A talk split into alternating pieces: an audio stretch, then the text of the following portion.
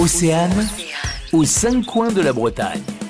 Des balades sonores sont désormais proposées sur la commune de Melvin près de Concarneau. Alors Dorothée, euh, ces balades ont été imaginées en fait pour perpétuer la mémoire et l'histoire de la commune. Elles sont le fruit d'un collectage qui a été mené par Héloïse Lecellier, étudiante en master, qui a patiemment récolté la parole de huit femmes, huit melvinoises qui ont accepté de partager des petits bouts de leur vie, de raconter leur enfance, leur jeunesse, leur mariage, ou encore la vie à la ferme autrefois.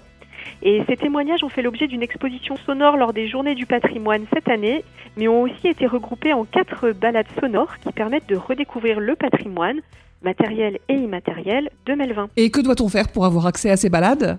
Alors concrètement, il suffit de se munir de son smartphone et de ses écouteurs.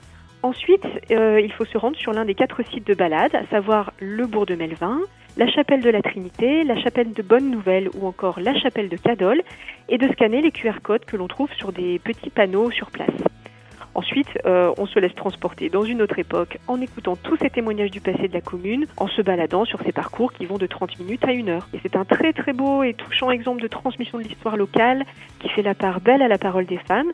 Et tout en marchant, on a l'impression de s'entendre raconter l'histoire de ce terroir et de cette communauté par, euh, par sa propre grand-mère. Et c'est aussi l'occasion de redécouvrir des lieux emblématiques de la commune d'une façon très vivante, avec le récit des cérémonies religieuses, des anecdotes sur le lavoir, le café, l'ancienne école. Donc c'est à découvrir et à découvrir toute l'année à Melvin pour vivre son histoire et son patrimoine autrement. Merci Dorothée. On retrouve bien sûr toutes les précisions sur ces balades sonores sur le site de l'Office de tourisme de Concarneau à.